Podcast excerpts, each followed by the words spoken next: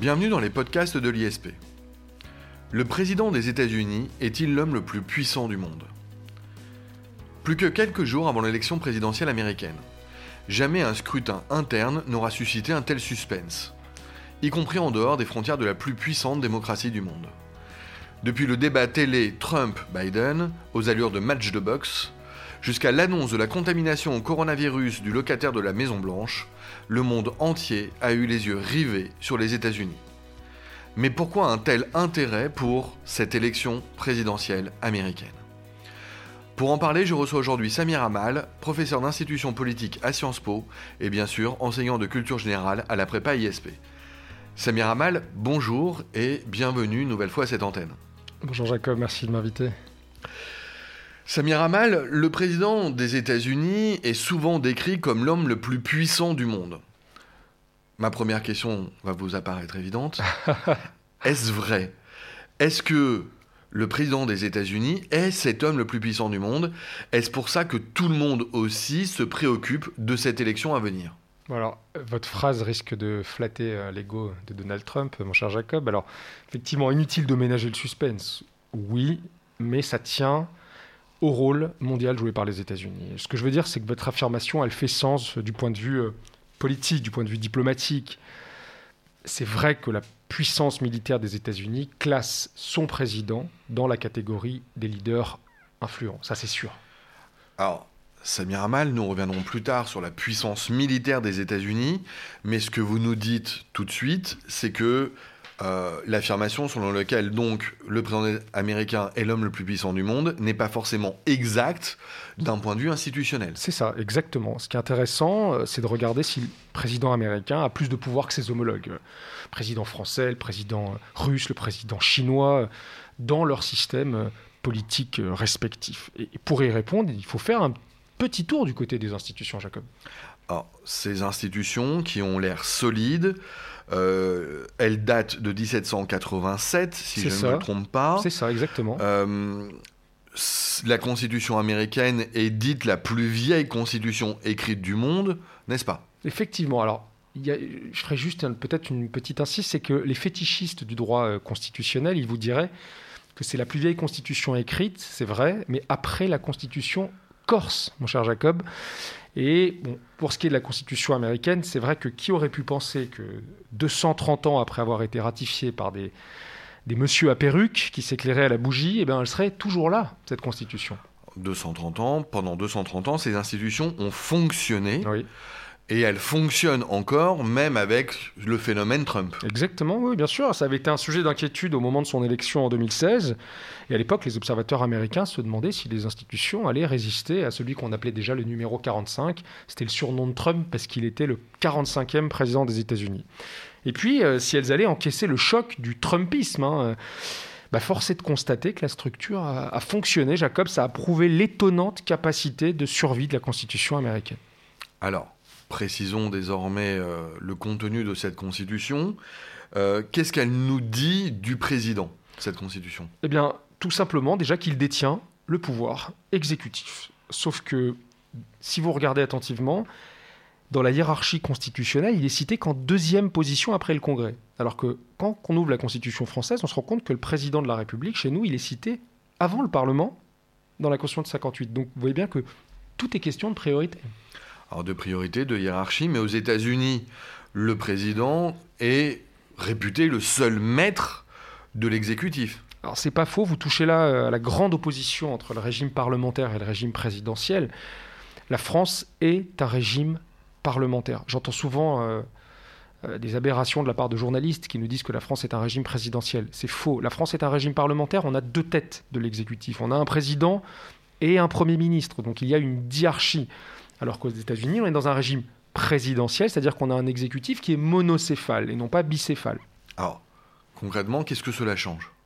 Bah, Que le président américain, il est à la fois chef de l'État et chef de gouvernement. Et l'autre grande différence, c'est que ni lui ni son gouvernement ne sont responsables devant le Congrès. Alors qu'en France, le président, certes, il est irresponsable, mais son gouvernement peut se faire dégommer à tout moment par l'Assemblée nationale si elle vote une motion de censure. Vous le savez. En France, le pouvoir législatif peut renverser le pouvoir exécutif. Et ça, ça n'est pas possible aux États-Unis? Non. Euh, aux États-Unis, le Congrès ne peut pas censurer l'exécutif, mais inversement, le locataire de la Maison-Blanche ne peut pas dissoudre le Congrès. Alors qu'en France, le président peut dissoudre l'Assemblée nationale, vous le savez. Cette absence de droit de dissolution, ça fait que le pouvoir législatif est très puissant aux États-Unis. Et de l'autre côté, le seul moyen de faire tomber le président des États-Unis, en fait, c'est une procédure qui est très connue qui s'appelle l'impeachment. Alors une procédure dont on a eu euh, un semblant d'illustration récemment, justement avec le président Trump. Oui, on, a failli, c'était euh, en septembre 2019, il y a tout juste un an. Euh, Nancy Pelosi, la, la, tumultueuse présidente démocrate de la Chambre des représentants, elle annonce le lancement de la procédure de destitution, ce qui a mis le Donald, comme euh, l'appelait Barack Obama, ce Donald, dans tous ces États. D'ailleurs, Trump ne se prive pas de la nommer encore aujourd'hui euh, Crazy Nancy, hein, Nancy la folle dingue, et pour parler de Nancy Pelosi, euh, elle appréciera. il a le don des, des petits surnoms et pseudo-sympathiques pour les gens qui n'aiment point. pourquoi Nancy Pelosi avait-elle lancé, sur quel fondement avait-elle lancé la procédure d'impeachment? Parce que, tout simplement parce que Trump avait été accusé d'avoir violé la Constitution en cherchant à obtenir les services du président ukrainien pour enquêter sur le fils de Joe Biden. C'était House of Cards le truc. Hein. Bon, finalement, le Sénat, à une écrasante majorité, n'a pas voté la destitution. Alors, le lancement d'une telle procédure n'était pas le premier cas dans l'histoire. Il y a eu d'autres présidents, effectivement, qui ont, qui ont connu euh, l'impeachment. Hein, pour, euh, alors, la, la, qualification juridique exacte, c'est trahison, corruption ou autre crime et délit majeur. Et il faut juste rappeler que c'est une procédure donc, qui est pénale, ce qui vaut d'ailleurs pas seulement pour le président, mais aussi pour les, hauts fonctionnaires euh, fédéraux. Alors, s'agissant des présidents américains, jamais une telle procédure n'a abouti. Effectivement, dans l'histoire euh, récente, alors en 1868, le Sénat euh, ne vote pas la destitution contre Andrew Johnson. En 1974, dans l'affaire du Watergate, Nixon avait préféré démissionner avant. Euh, ensuite, on a eu le cas en 98. Là, c'était le président Clinton qui était accusé de, parjure dans l'affaire du Monica Gate. Hein. vous vous rappelez peut-être de Monica Lewinsky, sa, stagiaire, qui a fait le tour du monde. Euh, mais là encore, le, Sénat ne votera pas la destitution. est-ce que vous savez, Jacob, pourquoi d'ailleurs ce que disent les mauvaises langues à Washington? Pourquoi ils n'ont pas voté euh, la destitution? Non, vous ne savez pas. Eh ben, je vais vous le dire. Il paraît qu'à l'époque, c'est le patron de Hustler, qui s'appelle Larry Flint, célèbre pornocrate qui avait promis qu'il révélerait le nom de tous les congressmen qui avaient eu recours à des call girls. Oui, j'avoue que ça a dû calmer quelques ardeurs, en tout cas les ardeurs de certains. Euh, concrètement, ça signifie que le président est sous l'œil du Congrès en permanence. Exactement, comme euh, disait le président John Fitzgerald Kennedy, je le cite, hein, le président des États-Unis est un homme au pouvoir extraordinaire qu'il exerce dans des limites extraordinaires. Ça résume tout. Alors, Samir Amal, je vais vous, interpeller évidemment sur ce point. Euh, cette citation connue euh, euh, éveille un intérêt tout particulier quant à savoir quels sont ses pouvoirs extraordinaires et ses limites extraordinaires. Alors, on a déjà évoqué deux choses son indépendance organique et son irresponsabilité politique. Il faudrait ajouter quelques éléments. D'abord, sa légitimité qui est très très forte aux États-Unis, mais qui n'est pas le fait de son élection la légitimité du président est très forte aux États-Unis, mais pas du fait de son élection. Ça a de quoi surprendre. Il est élu pour quatre ans au suffrage universel. Ça devrait justement être euh, la source, de, euh, à tout le moins formelle, de sa légitimité. pourquoi, pourquoi ça n'est pas le cas selon vous? Effectivement, ça, ça paraît un peu bizarre, mais euh, en fait c'est à cause du suffrage indirect qui est basé sur les grands électeurs. En fait, pour gagner une élection présidentielle aux États-Unis, il faut avoir le plus de grands électeurs. Le plus de grands électeurs, sauf que leur nombre, est déterminé dans chaque État. Et quand un candidat remporte un État, il y a une célèbre règle qui s'applique, la, fameuse règle du winner takes all, euh, il remporte tous les grands électeurs de cet État. Ce qui veut dire qu'il y a des États stratégiques notamment les swing states, ce sont les États qui sont capables de passer du camp démocrate au camp euh, républicain et inversement, à chaque élection. Par exemple, l'Ohio, la Pennsylvanie ou la Floride. Et en 2016, si vous vous rappelez, pour Trump, tout s'est joué dans le Wisconsin, le Michigan et la Pennsylvanie. Ça correspond d'ailleurs à une zone géographique très intéressante, c'est la Rust Belt, la ceinture de la rouille, qui a connu la désindustrialisation, alors que jusque dans les années 70, ces États étaient connus comme la Manufacturing Belt, c'est-à-dire la ceinture des usines. Vous voyez que les fractures territoriales ont été très importantes. Ça me rappelle évidemment la France périphérique, celle des Gilets jaunes en France. Et puis ce qui veut dire aussi et surtout qu'on peut être élu président avec moins de voix d'électeurs que son concurrent. Ce qui veut dire aussi qu'on peut perdre les élections en ayant eu le plus grand nombre d'électeurs. C'est d'ailleurs été le cas d'Hillary Clinton en 2016 face à Trump. Elle perd alors qu'elle avait le plus grand nombre d'électeurs. Exactement, c'est exactement ça, Jacob. Elle avait 2 millions de voix d'avance sur Trump. Mais elle avait seulement 232 grands électeurs alors que lui en avait 290. Et d'ailleurs, vous citez l'élection 2016, mais il s'est passé la même chose en 2000 entre Al Gore et George W. Bush, George Bush fils, hein, qui avait donc connu le même sort, Al Gore. Et on a un système électoral qui est de plus en plus critiqué. Et c'est pour ça que je vous disais que la légitimité du président, elle n'est pas là, elle n'est pas dans l'élection, en réalité, elle est plutôt dans le symbole qu'il représente ensuite, c'est-à-dire l'unité de la nation.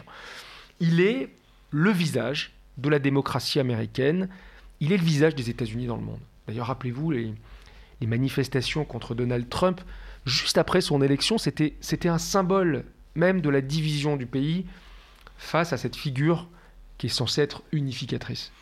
Alors le président des États-Unis est également le défenseur de la Constitution, qui est elle aussi un symbole fort pour les Américains. Oui, oui, vous, connaissez le truc, hein, c'est très connu, euh, parce comme moi, vous regardez le cinéma, les séries, hein, le président, il prête serment, je cite, hein, de sauvegarder, protéger et défendre la Constitution des États-Unis. C'est ce qu'avait fait Trump le 20 janvier 2017. On est sur les marches du Capitole. Alors les mauvaises langues euh, disaient à l'époque qu'il y avait eu moins de monde que pour Obama euh, quatre ans plus tôt. Alors en même temps, Jacob, euh, Obama avait invité Jay-Z et Beyoncé, alors que Trump, il avait dû se contenter de Kanye West. Mais bon, là, je voudrais pas ouvrir un autre débat qui n'aurait rien à voir avec le bon droit goût et mauvais goût. D'ailleurs, pour la petite histoire, la prestation de serment sur la Bible n'est absolument pas une obligation constitutionnelle, même si la plupart des présidents choisissent d'utiliser la Bible. Je crois également savoir que si on ne naît pas américain, on ne peut pas devenir président. Oui, c'est ce que dit la Constitution. Nul ne pourra être élu président s'il n'est citoyen de naissance. Donc c'est pour ça d'ailleurs que le pauvre Arnold Schwarzenegger, alias euh, Terminator, n'avait pas pu se présenter puisqu'il est né autrichien. Et alors même qu'il était marié à une Kennedy, ce qui aurait pu l'aider, et qu'il était un très populaire gouverneur de Californie. Puis un autre, euh, une autre condition, c'est qu'il faut avoir aussi au moins 35 ans et avoir résidé sur le territoire des États-Unis depuis 14 ans ce qui veut dire que le président, en fait, incarne une certaine permanence de l'État. Alors, ces précisions sont très claires. Merci Samir Amal. Euh, poursuivons dans, la lecture symbolique euh, du pouvoir présidentiel américain. Euh, lorsque le président américain s'adresse chaque année, je crois, à la nation au Capitole, il est aussi dans ce rôle symbolique très fort, très manifeste. Vous, vous faites référence au fameux discours sur l'état de l'Union? C'est ça, le discours sur l'état de l'Union. Merci. C'est ça, c'est le State of the Union Address, comme on dit à Washington. Effectivement, c'est un, un, rituel immuable. Hein. Le, président euh, le prononce au, Capitole, mais en fait, il s'adresse au peuple américain. C'est quasiment un discours de politique générale, euh, comme en ferait un, Premier ministre devant une assemblée parlementaire dans un régime euh, en Europe. En fait, il, annonce un programme législatif, le président, à ce moment-là. D'ailleurs, à Washington, on dit que le président devient à l'égard de sa majorité parlementaire le, chief legislator. Alors, vous faites la comparaison avec euh, l'intervention du Premier ministre devant l'Assemblée parlementaire en France notamment, mais il me semble aussi qu'en France, le président peut s'adresser au Parlement. Vous avez complètement raison, Jacob. Je vois que vous êtes le civiliste le mieux informé du droit constitutionnel en France, mais c'est très récent. Grâce à vous, Samir Amal. Merci. C'est très récent parce que ça date que de 2008 euh, que le président peut convoquer le Congrès, vous savez, qui se réunit à Versailles, pour parler directement aux députés et aux sénateurs. Alors avant, je rappelle qu'on devait lire un message du président dans les chambres, dans les hémicycles. C'était euh, ce que Adolphe Thiers appelait le, cérémonial chinois. Alors, revenons au président américain. Je nous ai interrompu, je suis désolé en faisant Jacob. Euh, le lien avec euh, l'intervention du président français, éventuellement devant le Parlement. revenons donc au président américain, notamment à l'actualité, entre guillemets. Le dernier discours sur l'état de l'Union de Trump a fait beaucoup parler. Alors, je crois que vous faites référence à celui de février dernier, le 4 février dernier. c'est ça. Alors, pourquoi il a, il a fait jaser, effectivement C'était le, discours euh, sur l'état de l'Union le plus, pardonnez-moi l'expression, mais le plus what the fuck de l'histoire. J'ai pas osé utiliser l'expression dans la question, mais Effectivement, alors c'était un, discours de campagne. On est en février, euh, il veut mobiliser son électorat euh, républicain. Et là, en fait, Trump a été assez intelligent. Il a, il a fait une vraie télé-réalité. On, on, a quand même eu droit à des retrouvailles en direct d'un vétéran d'Irak avec sa petite famille, genre surprise, surprise. et puis il y a eu un autre moment fort où Trump annonce à une petite fille noire et pauvre, sinon ça marche moins bien évidemment, qu'on va lui payer euh, gratuitement, si j'ose dire, ses études secondaires et universitaires. Donc là, c'est, on est dans Popstar. Alors je ne sais pas si vous vous souvenez, mais on était tellement allé loin qu'à la fin, Nancy Pelosi, à la fin du discours, elle déchire le discours de Trump ostensiblement devant les caméras du monde entier. En fait, c'était lunaire, hein, Jacob. Alors merci pour ce rappel, Samir Ramal. Est-ce que le président américain a d'autres prérogatives législatives? Alors, faut pas oublier qu'on est dans un régime de séparation stricte des pouvoirs. Ça veut dire en théorie qu'un pouvoir dispose du monopole d'une fonction. Il n'y a pas d'interaction réciproque. Donc la fonction législative est le monopole du pouvoir législatif, donc du Congrès. Et d'ailleurs, il y a un truc dingue euh, aux États-Unis, c'est que le gouvernement n'a pas l'initiative des lois, Jacob. Pas, euh, enfin, alors qu'en France, le gouvernement a l'initiative des lois. Ça veut dire que le gouvernement aux États-Unis, doit, l'exécutif, doit demander à un membre du Congrès de déposer un projet de loi qu'il a lui-même élaboré, ce qui est complètement dingue. Alors, il y a toujours une exception. Euh, la seule, c'est le veto législatif du président à l'égard des lois dans les dix jours qui suivent leur transmission. Donc avant la promulgation, dans la plus pure tradition monarchique, il peut s'opposer au Parlement. Mais pour vous montrer la puissance du Congrès, eh il suffit pour le Parlement de surmonter ce veto à la majorité des deux tiers de chaque chambre pour que la loi soit, pour que le veto du président soit surmonté. En pratique, c'est très rare. Alors, c'est très clair. Vous nous confirmez que le président américain peut intervenir à de rares occasions dans le processus législatif. Mais est-ce que vous pouvez nous parler, c'est ça l'idée de puissance finalement, auquel on fait référence depuis le début, est-ce que vous pouvez nous parler de ses pouvoirs propres, c'est-à-dire de ses pouvoirs exécutifs? Alors euh, là, c'est un petit peu la panoplie parce que, on l'a dit, hein, il est à la fois chef d'État et chef de gouvernement. C'est comme si vous concentriez les pouvoirs de Jean Castex et d'Emmanuel Macron dans la même personne en France. Vous faites un mash-up. Alors d'abord, c'est le patron de l'administration fédérale. Il coiffe euh, l'ensemble des administrations. Donc il peut nommer les hauts fonctionnaires. Et vous savez d'ailleurs qu'aux États-Unis, près de 10 000 plus hauts fonctionnaires dépendent de ce, qu'on appelle le spoil system. Alors pour ceux qui préparent les concours, le spoil system, c'est le système des dépouilles. C'est comme ça que le président peut par exemple nommer le patron du FBI, de la CIA, de la, NSA par exemple. Alors attention, je, précise quand même que le, Sénat doit confirmer ces nominations importantes. Et en 2010, je me rappelle qu'un tiers des nominations prononcées par Barack Obama, qui avait été élu en 2008, n'avaient n'avait toujours pas été confirmé par le Sénat, qui était pourtant démocrate. Ensuite, il a le droit de grâce, ce qu'on appelle le pardon power, euh, qu'on retrouve dans les mains des chefs d'État de la plupart des démocraties. Et puis, euh, troisième élément, il, euh, il, exerce le pouvoir réglementaire. c'est l'essence même du pouvoir exécutif, c'est-à-dire d'exécuter les lois. Il a même un pouvoir d'ailleurs réglementaire qui est quasi autonome, sous la forme des executive orders, des ordres exécutifs. C'est à ce qu'avait utilisé George W. Bush en novembre 2001, par exemple, pour créer la juridiction militaire d'exception de Guantanamo. Je pense que ça vous dit quelque chose, Jacob. Ah oui, Guantanamo, ça dit quelque chose à tout le monde, je pense. Euh, je vais rebondir euh, sur vos derniers propos. Euh, nous l'avons évoqué tantôt, nous l'évoquerons à nouveau maintenant. ces questions militaires, justement. je crois là que le président des États-Unis a de très nombreux pouvoirs dans ce domaine. Oui, comme on dit à Washington, il est le, commander in chief. Il, commande les forces armées américaines. Il est le seul patron. La preuve, c'est qu'en l'année dernière, en 2019, hein, Donald Trump avait poussé à la démission le puissant patron de la Navy, qui s'appelait Richard Spencer. Parce qu'en fait, il y avait eu un conflit et Trump soutenait un, soldat qui était accusé de, crimes de guerre. D'ailleurs, à cet égard, l'historien Arthur Schlesinger parlait de la présidence impériale lorsqu'il évoquait les pouvoirs euh, euh, militaire et diplomatique du président, notamment parce que le président peut décider seul d'opérations militaires ponctuelles en, cas d'hostilité déclarée. Alors, si on va au-delà de 60 jours d'opérations militaires, là, il est obligé de recueillir l'accord du Congrès. C'est un deal qui avait été voté en 1973, on est en pleine guerre du Vietnam. C'est un deal qui s'appelle le War Power Act ou le War Power Resolution. Alors pour ce qui est de la guerre, en revanche, euh, là, sans le Congrès, c'est pas possible. Le président ne peut pas déclarer la guerre tout seul.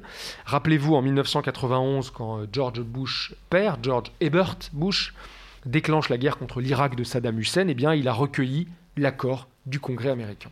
D'accord. Euh, ça, c'est pour la question purement militaire. tout à fait lié la question des affaires étrangères. Est-ce que le président est le patron en matière d'affaires étrangères ou est-ce que, eh là, il est euh, assujetti ou en tout cas dans la main du Congrès? Bah, C'est un peu le même raisonnement. Euh, le principe, c'est qu'il est responsable de la politique étrangère. D'ailleurs, il nomme son secrétaire d'État hein, de façon complètement discrétionnaire. Euh, vous en connaissez certains de ces super ambassadeurs, ils sont restés célèbres. On a eu le fameux Henry Kissinger, Hillary Clinton qui était secrétaire d'État, ou encore John Kerry, secrétaire d'État de Barack Obama. Alors là où le Congrès reprend la main, c'est sur les traités. Alors oui, ils sont négociés et signés par le président, mais ils doivent être ratifiés par le Sénat, à la majorité des deux tiers. Et si le Sénat ratifie pas, eh bien le président peut s'asseoir dessus. Pardonnez-moi euh, ce petit trait euh, euh, un peu vulgaire, mais c'est ce qui s'est passé avec l'échec du traité de Versailles, qui avait été négocié par le président Wilson en 1920, mais quand il rentre aux États-Unis, le Sénat n'en veut pas. Et donc la Société des Nations n'avait jamais vu le jour et la Seconde Guerre mondiale nous a explosé au visage quelques temps après. Et puis bien sûr, il y a la nomination des ambassadeurs. Là encore, il faut l'accord du Sénat. Alors on en revient, Samir Amal, à ce que vous nous disiez tout à l'heure. Euh, le président des États-Unis a des pouvoirs extraordinaires, mais dans des limites extraordinaires. La formule de Kennedy, c'est cela? Oui, c'est ça, exactement. Il euh, faut comprendre que finalement, la plus grande limite au président, ben, ce sont les autres pouvoirs faut pas oublier que les pères fondateurs américains, notamment euh, Madison et Jefferson, c'était des admirateurs d'un certain Montesquieu, qui était connu pour sa, célèbre théorie de la séparation des pouvoirs. Et qu'est-ce que disait Montesquieu? Il faut que par la disposition des choses, le pouvoir arrête le pouvoir. C'est ça la garantie contre l'arbitraire de la concentration des pouvoirs. Et vous savez ce qu'écrivait euh, Jefferson? On est en, en 1781 dans ses notes sur l'État de Virginie, je le cite. Hein, la concentration des trois pouvoirs de gouvernement dans le même organe est la définition même du gouvernement despotique. Voilà, le ton est donné, Jacob. Est-ce que l'on peut dès lors affirmer que dans le système politique américain, les pouvoirs se contrôlent, euh, se pondèrent mutuellement? Oui, c'est un contrôle réciproque. D'ailleurs, ils ont une expression, Jacob, aux États-Unis, ils appellent ça le checks and balances, le système des freins et contrepoids. Et c'est pour ça que la démocratie américaine est sans doute la plus régulée. Et c'est d'ailleurs ce qu'avait bien identifié Alexis de Tocqueville en 1835 dans son fameux ouvrage de la démocratie en Amérique. Et d'ailleurs, il plaidait à cet égard pour la distinction des pouvoirs dans le but de maintenir un régime stable et efficace. Alors, on sera tous d'accord pour saluer la séparation des pouvoirs et euh, ce contrôle mutuel. Euh, cependant, on ne peut ignorer que lorsque les pouvoirs ne s'entendent pas, il y a un véritable risque de blocage. Ouais, on n'est pas loin de ça, effectivement. Euh, vous avez le pouvoir exécutif et le pouvoir législatif qui sont forcés à coopérer. Sinon, c'est ce que vous dites, c'est le blocage. D'ailleurs, la preuve, quand le Congrès s'oppose à la Maison-Blanche sur le budget, qu'est-ce qui se passe aux États-Unis? Bah, C'est le shutdown, littéralement, c'est la coupure de courant. L'administration, n'a plus les moyens de faire tourner les services publics, de payer ses fonctionnaires fédéraux, etc. Et c'est pas euh, théorique. Hein. Obama l'a expérimenté en 2013, Trump l'a expérimenté en 2018.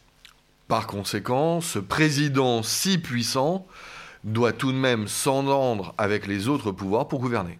Effectivement, là-bas, il n'y a pas de 49-3. Euh, tout se fait dans le consensus, ou du moins dans le marchandage. Hein chaque sujet, chaque réforme, chaque nomination euh, fait l'objet d'une tractation. C'est ce qu'ils appellent la, démocratie du bargaining. Le bargain, c'est la tractation. Y compris les nominations, d'ailleurs, je pense à ça parce qu'on est dans l'actualité, des, très puissants juges de la Cour suprême.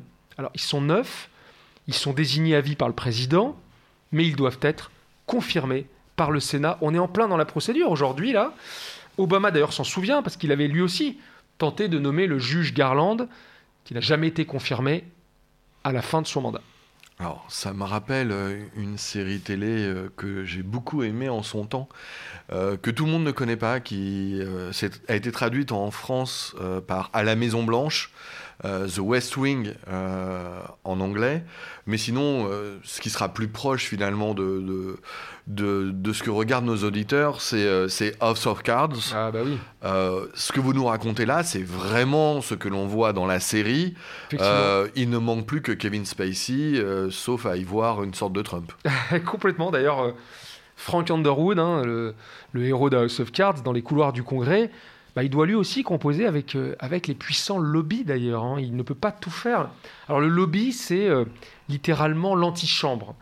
Ce sont les groupes d'intérêt qui façonnent, vous le savez, la, politique américaine. Le complexe militaro-industriel, l'industrie du tabac, le lobby des armes, qui est structuré dans un lobby qui est très connu aux États-Unis, qu'on appelle la NRA, la National Rifle Association.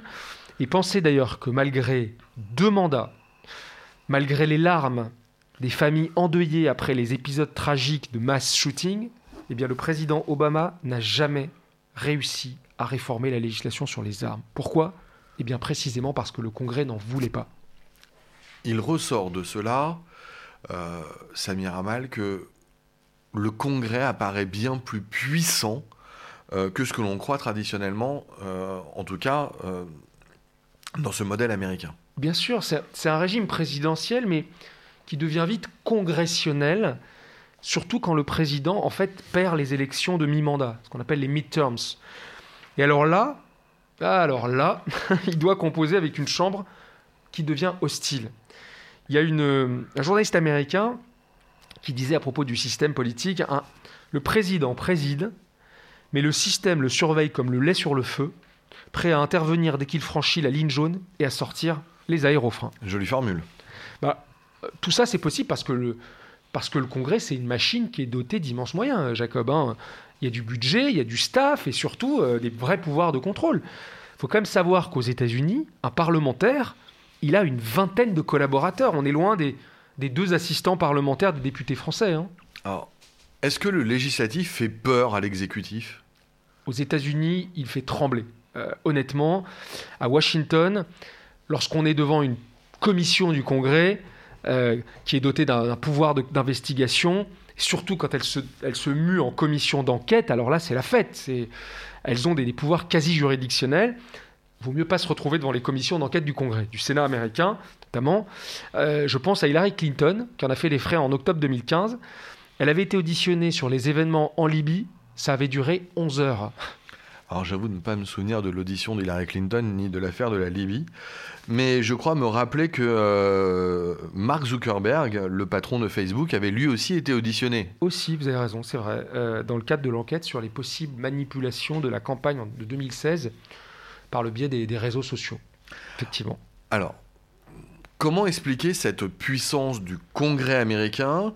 Est-ce que c'est lié finalement à la structure fédérale du pays? Vous voulez qu'on fasse du droit constitutionnel, Jacob, c'est ça? On en fait un peu depuis tout à l'heure. J'adore, chacun ses plaisirs. Hein.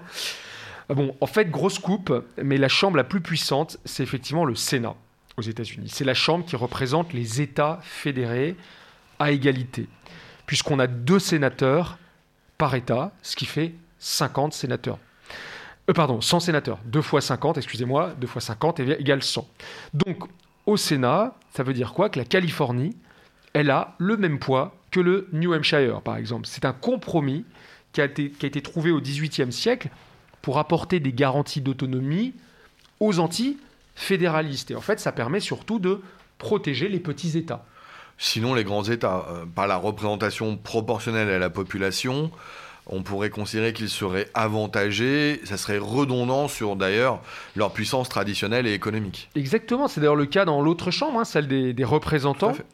Et euh, bah, je vais vous donner des chiffres qui expliquent tout. Je prends le cas du Sénat. Les neuf États les plus peuplés, qui rassemblent donc 51% de la population américaine, ils n'ont que 18% des sièges.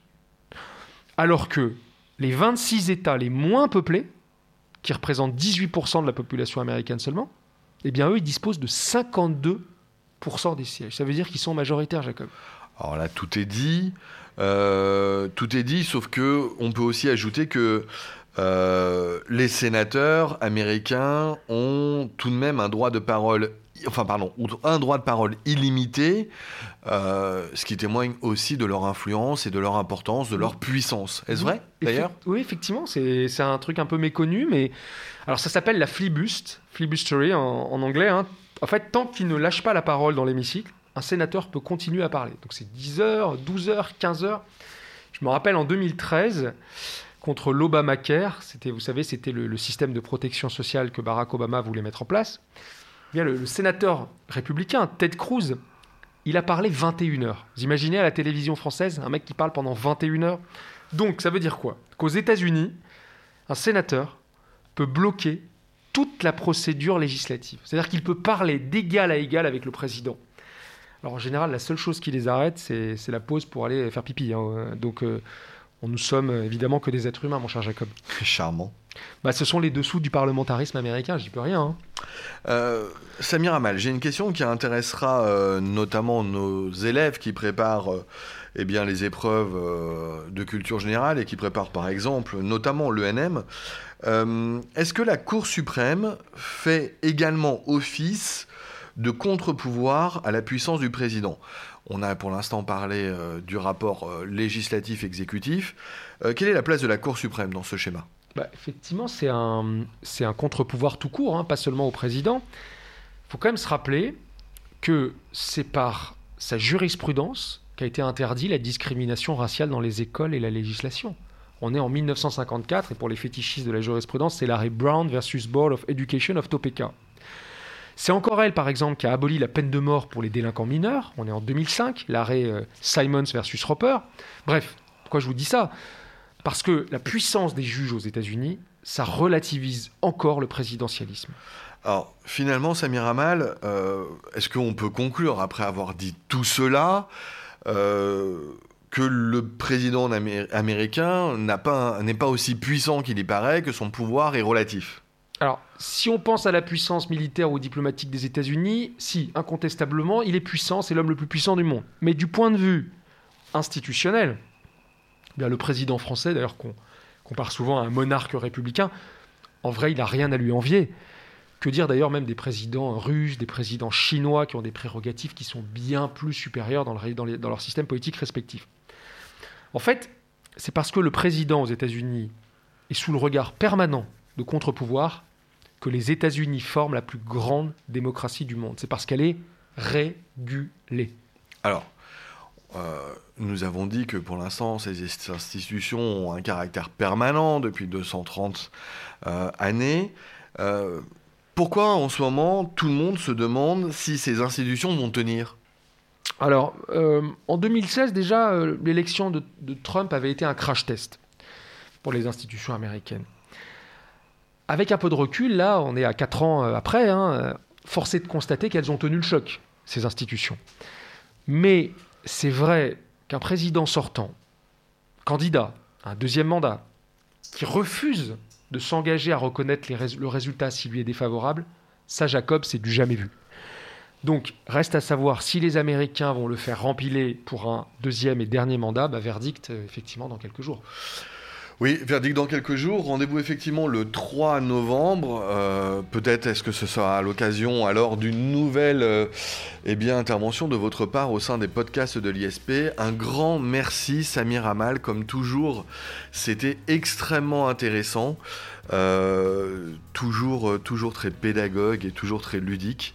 Euh, grâce à vous, j'ai mieux compris euh, les futures élections américaines et puis surtout, euh, j'ai réussi à dépasser, même si on a fait référence à la pop culture, eh bien, les quelques postulats et préjugés que l'on avait en regardant les émissions télé et autres séries télé américaines. Merci Bref, Samir Amal, merci. Merci Jacob, à bientôt. Au revoir à tous.